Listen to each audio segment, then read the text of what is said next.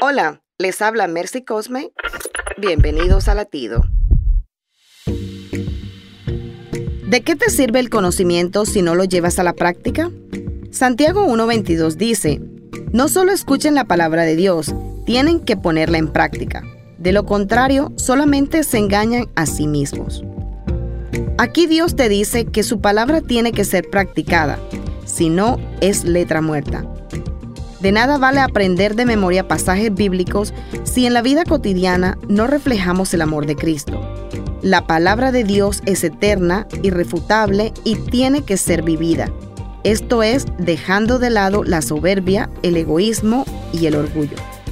Cuando más se aplican las enseñanzas de la Biblia, más se demuestra la humildad, la sabiduría y el amor del Santísimo.